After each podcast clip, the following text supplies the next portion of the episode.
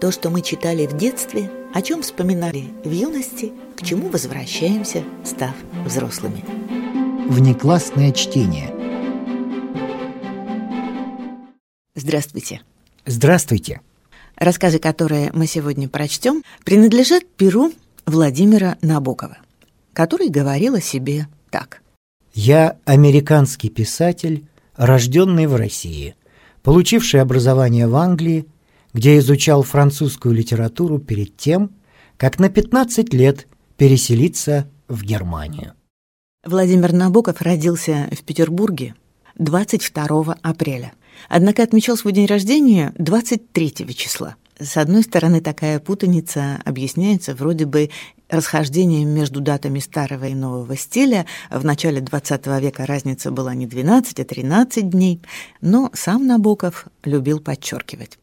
В самом последнем из моих паспортов в качестве даты рождения указано 23 апреля, что является также датой рождения Шекспира. Когда будущему писателю было 11 лет, родители отдали его в недавно открывшееся в Петербурге Тенишевское училище. В своей автобиографии «Память говори» Набоков об этом периоде написал. «Меня обвинили в нежелании приобщиться к среде, в надменном щегольстве, в отказе пользоваться грязными мокрыми полотенцами в умывальной, в том, что при драках я пользовался наружными костяшками кулака, а не нижней его стороной, как принято у русских забияк. Один из наставников, плохо разбиравшийся в играх, хотя весьма одобрявший их группово-социальное значение, пристал ко мне однажды с вопросом, почему, играя в футбол, я всегда торчу в воротах, вместо того, чтобы бегать с другими ребятами. Особой причиной раздражения было еще то, что я приезжаю в школу и уезжаю из нее в автомобиле, между тем, как другие мальчики, достойные маленькие демократы, пользуются трамваем или извозчиком. Один из учителей, скривившись от отвращения, внушал мне как-то, что я на худой конец мог бы оставлять автомобиль в двух-трех кварталах от школы, избавив тем самым моих школьных товарищей от необходимости смотреть, как шофер в ливрее ломает передо мной шапку. То есть, как бы школа позволяла мне таскать с собой за хвост дохлую крысу, но при условии, что я не стану совать ее людям под нос. Летом 1914 года Владимир Набоков написал свое первое стихотворение. И его создание он сравнил с потрясением от чуда, когда сердце и лист были одно. После получения многомиллионного наследства Набоков на собственные деньги издал свой первый поэтический сборник. В него вошло 68 стихотворений. Но позже поэт его никогда не переиздавал и вспоминал о книге как об исключительно плохой, а также о том, что тогдашний директор Тенишевского училища Гиппиус принес как-то экземпляр этого сборника в класс и подробно его разнес при всеобщем или почти всеобщем смехе. Кузина этого самого директора, известная Зинаида Гиппиус, встретившись как-то на заседании литературного фонда с Набоковым-старшим, сказала ему, «Пожалуйста, передайте вашему сыну, что он никогда писателем не будет. И своего пророчества она потом лет тридцать не могла забыть. Ну, как видим, поэтесса ошиблась. В нашей программе звучат замечательные рассказы Владимира Набокова. К непрочитанной книге всегда можно вернуться. Внеклассное чтение. Владимир Набоков. Благость.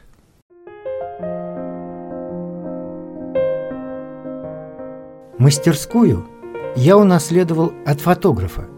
У стены еще стояло лиловатое полотно, изображавшее часть балюстрады и белесую урну на фоне мутного сада. В плетеном кресле, словно у входа в эту гуашевую даль, я и просидел до утра, думая о тебе. На рассвете стало очень холодно. Я прошел через эту туманную светлицу и концом длинного шеста зацепил и открыл одну за другой черные занавески, висевшие как клочья рваных знамен вдоль покатого стекла.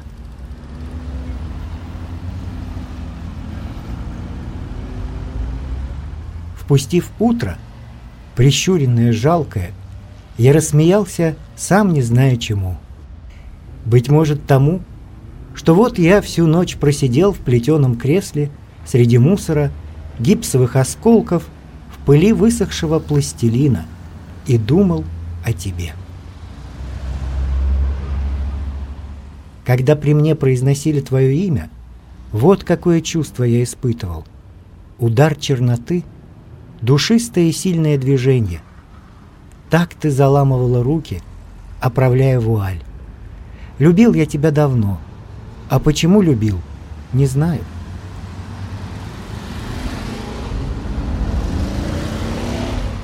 Недавно я нашел на столике у тебя в спальне пустую спичечную коробку. На ней был надгробный холмик пепла и золотой окурок, грубый, мужской. Я умолял тебя объяснить. Ты нехорошо смеялась. И потом расплакалась. И я все, простив тебе, обнимал твои колени – прижимался мокрыми ресницами к теплому черному шелку. После этого я две недели не видал тебя. Осеннее утро мерцало от ветра. Я бережно поставил шест в угол. В широкий пролет окна видны были черепичные крыши Берлина. Очертания их менялись благодаря неверным внутренним переливам стекла. И среди крыш бронзовым арбузом вздымался дальний купол. Облака летели и прорывались, обнажая на мгновение легкую изумленную осеннюю синеву. Накануне я говорил с тобой в телефон. Не выдержал, сам позвонил. Условились встретиться сегодня у Бранденбургских ворот. Голос твой сквозь пчелиный гуд был далек и тревожен. Скользил, пропадал. Я говорил с тобой, плотно зажмурившись, и хотелось плакать. Моя любовь к тебе была бьющейся, восходящей теплотой слез. Рай представлялся мне именно так. Молчание и слезы. И теплый шелк твоих колен. Ты понять этого не могла. Когда после обеда я вышел на улицу встретить тебя, голова закружилась от сухого воздуха, от потоков желтого солнца. Каждый луч отдавался в висках. По панели шорохом, торопливо, в перепалку бежали большие рыжие листья. Я шел и думал о том, что верно на свидание ты не придешь. А если и придешь, то все равно опять поссоримся. Я умел только лепить и любить. Тебе было мало этого —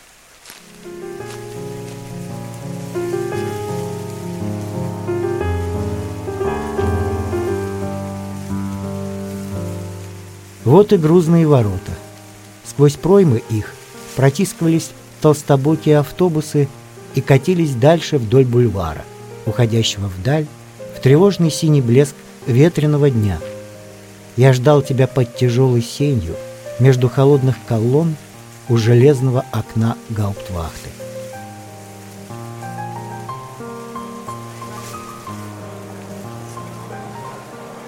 Было людно, Шли со службы берлинские чиновники, нечисто выбритые, у каждого под мышкой портфель, в глазах мутная тошнота, что бывает, когда натощак выкуришь плохую сигару. Без конца мелькали их усталые хищные лица, высокие воротнички. Прошла дама в красной соломенной шляпе. Юноша в бархатных штанах с пуговицами пониже колен. И еще другие – я ждал, опираясь на трость, в холодной тени угловых колонн. Я не верил, что ты придешь. А у колонны, неподалеку от окна гауптвахты, был лоток. Открытки, планы, веера цветных снимков. А рядом на табурете сидела коричневая старушка. Коротконогая, полная, с круглым рябым лицом и тоже ждала. Я подумал, кто из нас первый дождется? Кто раньше явится, покупатель или ты? у старушки был вид вот какой. Я ничего, я так, случайно присела тут. Правда, рядом какой-то лоток, очень хорошие, любопытные вещицы, но я ничего. Люди без конца проходили между колонн, огибая угол гауптвахты. Иной взглянет на открытки. Тогда старушка вся напрягалась, впивалась яркими крохотными глазами в лицо прохожего, словно внушала ему «Купи, купи!». Но тот, окинув взглядом цветные серые снимки, шел дальше, и она как бы равнодушно опускала глаза и продолжала читать красную книгу, что держала на коленях. Я не верил, что ты придешь, но ждал тебя, как не ждал никогда. Тревожно курил, заглядывал за ворота на чистую площадь в начале бульвара и снова отходил в свой угол, стараясь не подавать виду, что жду, стараясь представить себе, что вот, пока я не гляжу, ты идешь, приближаешься. Что если опять взгляну туда за угол, то увижу твою котиковую шубу, черное кружево, свисающее с края шляпы на глаза — и нарочно не смотрел, дорожил самообманом. Хлынул холодный ветер, старушка встала, принялась вставлять плотнее свои открытки. На ней было что-то вроде короткого тулупчика, желтый плюш, сборки у поясницы. Подол коричневой юбки был подтянут спереди выше, чем сзади, и потому казалось, что она ходит, выпитив живот. Я различал добрые тихие складки на маленькой круглой шляпе, на потертых утиных сапожках. Она деловито возилась у лотка. Рядом на табурете осталась книга «Путеводитель по Берлину». И осенний ветер рассеянно поворачивал страницы, трепал план, выпавший из них ступеньками. Мне становилось холодно. Папироса тлела криво и горько. Волны неприязненной прохлады обдавали грудь. Покупатель не шел. Старушка уселась снова. И так как табурет был слишком для нее высок, ей пришлось сперва поерзать. Подошвы ее тупых сапожков попеременно отделялись от панели. Я кинул прочь папиросу подхватил ее концом трости, огненные брызги. Прошло уже с час, быть может, больше. Как я мог думать, что ты придешь?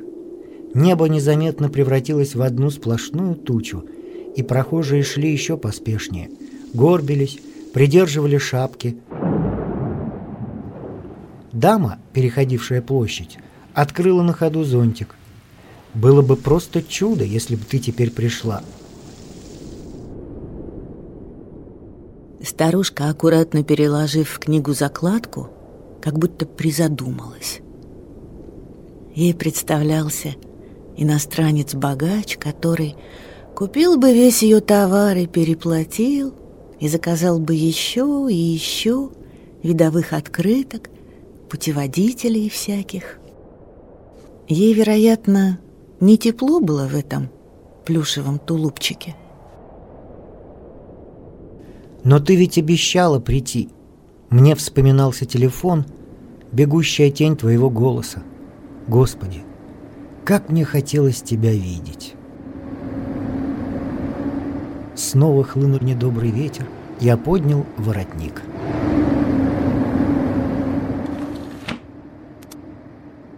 И вдруг окно гауптвахты отворилось, зеленый солдат окликнул старушку. Она быстро сползла с табурета и, выпитив живот, подкатилась к окну. Солдат покойным движением подал ей дымящуюся кружку и прикрыл раму. Повернулось и ушло в темную глубину его зеленое плечо. Старушка, бережно неся кружку, вернулась к своему месту.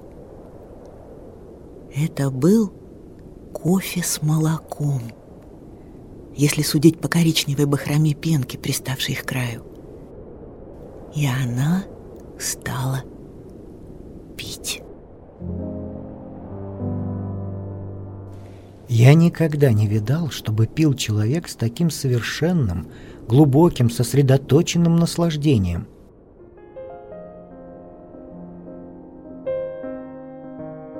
Она забыла свой лоток, открытки, холодный ветер, американца и только потягивала, посасывала. Вся ушла в кофе свой. Точно так же как и я забыл свое ожидание и видел только плюшевый тулупчик, потускневшие от блаженства глаза, короткие руки в шерстяных метенках, сжимавшие кружку.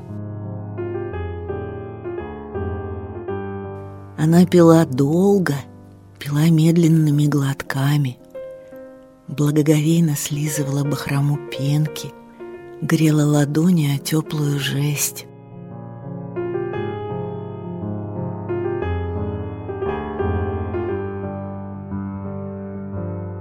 и в душу мою вливалась темная сладкая теплота. Душа моя тоже пила, тоже грелась, и у коричневой старушки был вкус кофе с молоком. Допила, на мгновенье застыла, потом встала и направилась к окну, отдать пустую кружку. Но не доходя, она остановилась. Ее губы собрались в улыбочку. Быстро подкатилась она обратно к лотку, выдернула две цветные открытки и снова, подбежав к железной решетке окна, мягко постучала шерстяным кулачком по стеклу. Решетка отпахнулась, скользнул зеленый рукав с блестящей пуговицей на обшлаге, и старушка сунула в черное окно кружку, открытки и торопливо закивала. Солдат, разглядывая снимки, отвернулся в глубину, медленно прикрывая за собой раму. Тогда я почувствовал нежность мира, глубокую благость всего, что окружало меня, сладостную связь между мной и всем сущим, и понял, что радость, которую я искал в тебе, не только в тебе таится — а дышит вокруг меня повсюду, в пролетающих уличных звуках, в подоле смешно подтянутой юбки, в железном и нежном гудении ветра, в осенних тучах, набухающих дождем. Я понял, что мир вовсе не борьба, не череда хищных случайностей, а мерцающая радость, благостное волнение, подарок, неоцененный нами.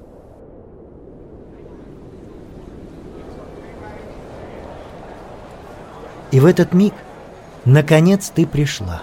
Вернее, не ты, а чита немцев. Он в непромокаемом плаще, ноги в длинных чулках, зеленые бутылки. Она худая, высокая, в пантеровом пальто.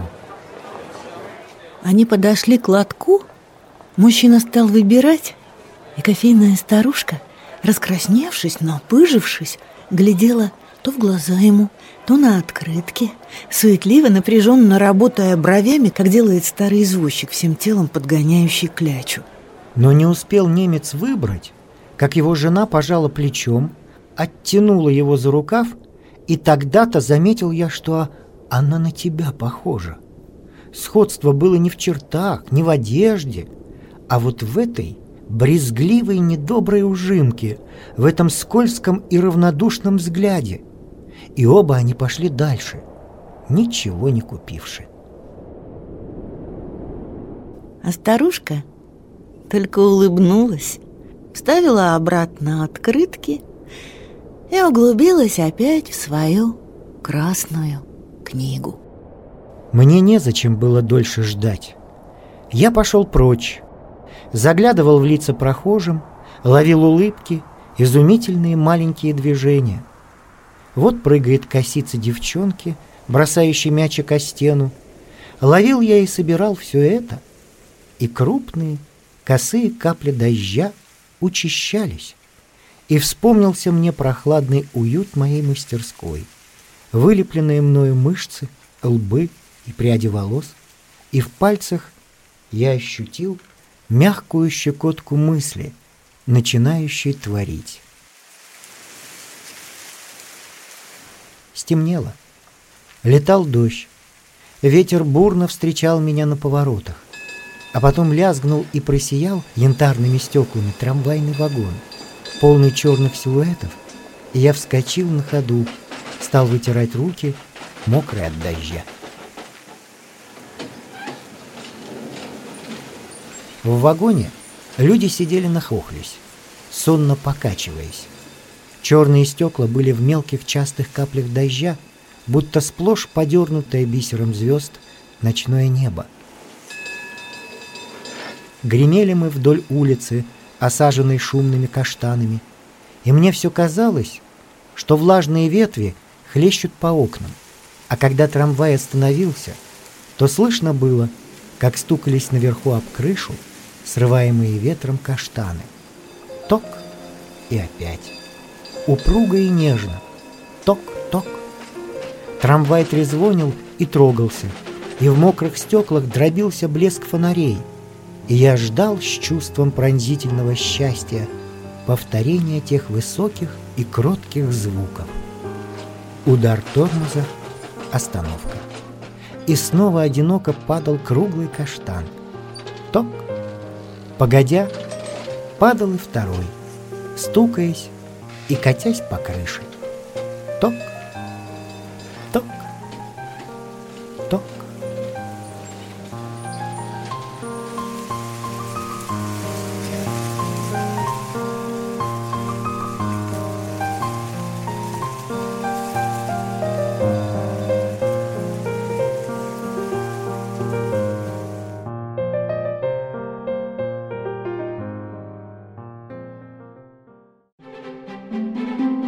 не включенное в курс литературы.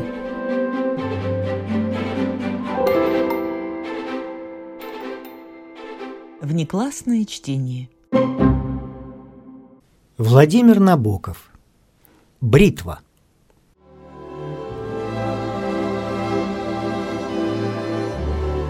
Недаром в полку звали его Бритва – у этого человека лицо было лишено анфаса.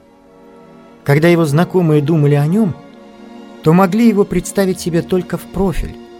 И этот профиль был замечательный. Нос острый, как угол чертежного треугольника. Крепкий, как локоть, подбородок, длинные нежные ресницы, какие бывают у очень упрямых и жестоких людей. Прозывался он Иванов той кличке, которую ему некогда дали, было странное ясновидение. Капитан Иванов, попав после одного эпического побега и многих прекрасных мытарств в Берлин, занялся именно тем, на что его давняя кличка намекала – цирюльным делом. Служил он в небольшой, но чистой парикмахерской, где кроме него стригли и брили двое подмастерий, относившихся с веселым уважением к русскому капитану и был еще сам хозяин, кислый толстяк, с серебряным грохотом поворачивавший ручку кассы. И еще малокровная прозрачная маникюрша, которая, казалось, высохла от прикосновения к бесчисленным человеческим пальцам, ложившимся по пяти штук на бархатную подушечку перед ней. Иванов работал отлично, но некоторой помехой было то, что плохо он говорил по-немецки. Впрочем, он скоро понял, как нужно поступать, а именно ставить после одной фразы вопросительное «нихт» — «нет», а после следующей вопросительное «вас» — «что?» и потом опять «нихт» и так далее, вперемешку. И замечательно, что хотя он научился стричь только в Берлине, ухватки у него были точно такие же, как у российских стригунов, которые, как известно, много стрекочет ножницами впустую, пострекочет нацелится, отхватит клок другой и опять быстро-быстро-быстро, словно по инерции, продолжают хлопотать лезвиями в воздухе. Его коллеги уважали его как раз за этот щегольской извон. Ножницы да бритва — несомненно холодное оружие, и этот постоянный металлический трепет был чем-то приятен воинственной душе Иванова. Человек он был злопамятный и не глупый. Его большую, благородную, великолепную отчизну какой-то скучный шут погубил ради красного словца, и это он простить не мог. В душе у него, как туго свернутая пружина, сжималась до поры до времени месть.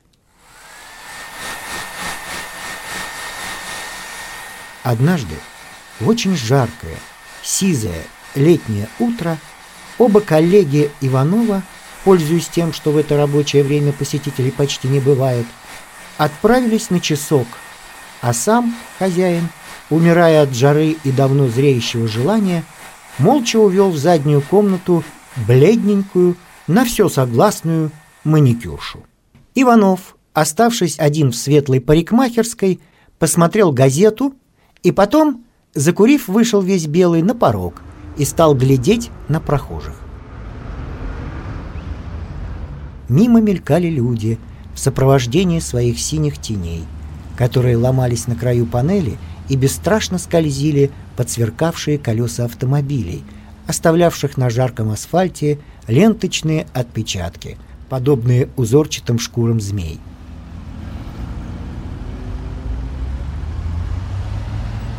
И вдруг прямо на белого Иванова свернул с тротуара плотный, низенького роста господин в черном костюме, котелке и с черным портфелем под мышкой. Иванов, мигая от солнца, посторонился, пропустил его в парикмахерскую.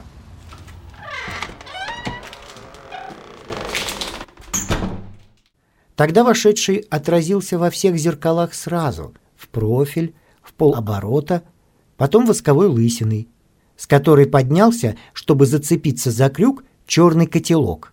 И когда господин повернулся лицом к зеркалам, сиявшим над мраморными подставками, на которых золотом и зеленью отливали флаконы, Иванов мгновенно узнал это подвижное, пухлявое лицо с пронзительными глазками и толстым родимым прыщом у правого крыла носа.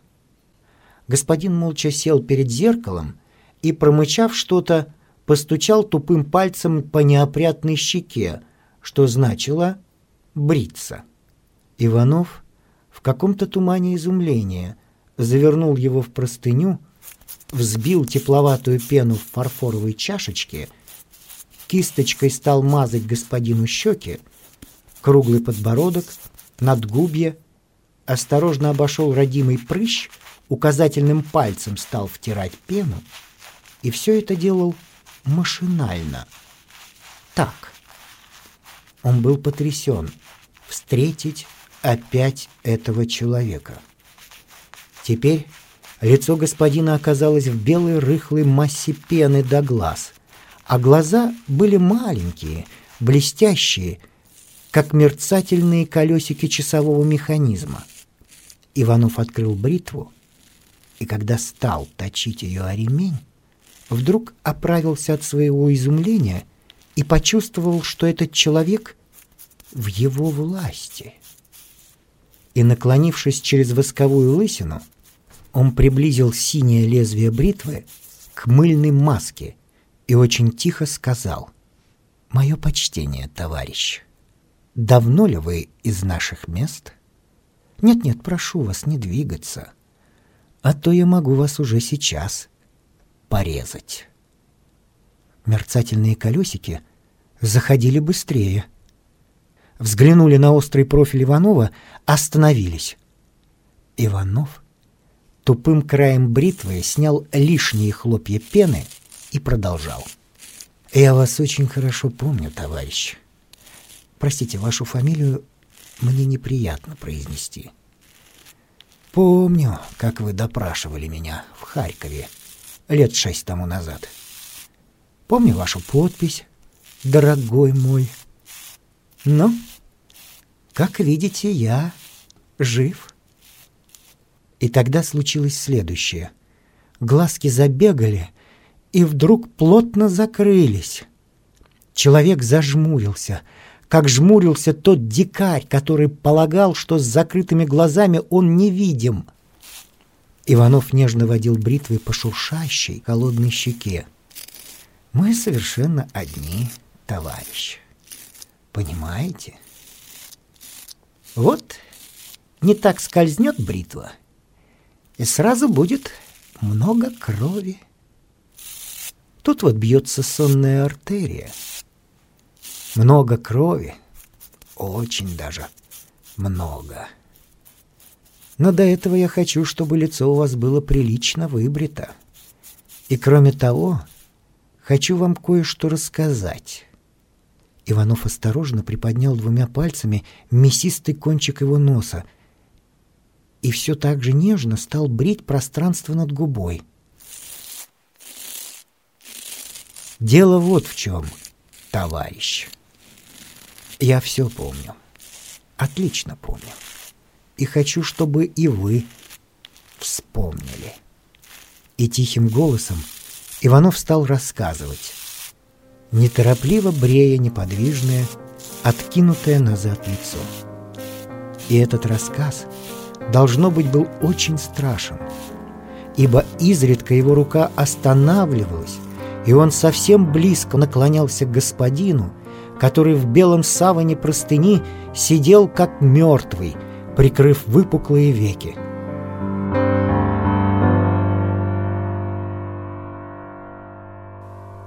«Вот и все», — вздохнул Иванов. «Вот и весь рассказ». Как вы думаете, чем можно искупить все это?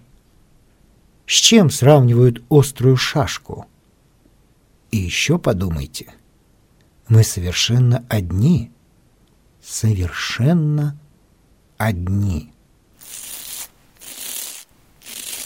Покойников всегда бреют, продолжал Иванов, снизу вверх проводя лезвием по его натянутой шее бреют и приговоренных к смертной казни. И теперь я брею вас. Вы понимаете, что сейчас будет?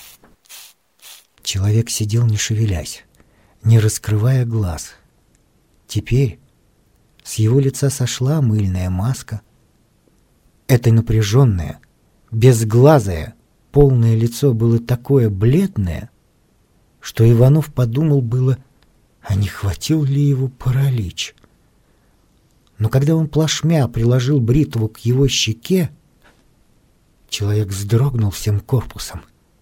Глаз, впрочем, он не открыл. Иванов поспешно отер ему лицо, плюнул пудрой в него из выдувного флакона. «Будет с вас», — сказал он спокойно. «Я доволен» можете идти». С брезгливой поспешностью он сдернул с его плеч простыню. Человек остался сидеть. «Вставай, дура!» — крикнул Иванов и поднял его за рукав. Тот застыл с плотно закрытыми глазами посредине зальца. Иванов напялил на него котелок, сунул ему портфель под руку и повернул его к двери. Только тогда человек двинулся. Его лицо с закрытыми глазами мелькнуло во всех зеркалах.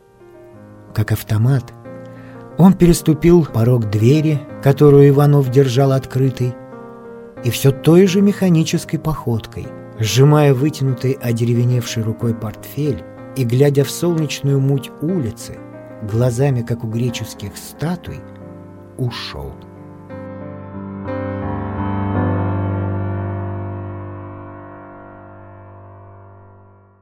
прозвучали рассказы Владимира Набокова «Благость» и «Бритва».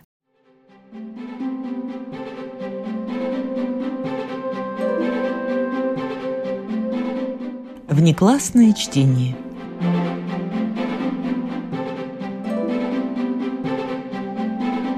С вами прощаются актеры Наталья Щеглова и Вадим Гросман. Музыкальный редактор Виктор Петров.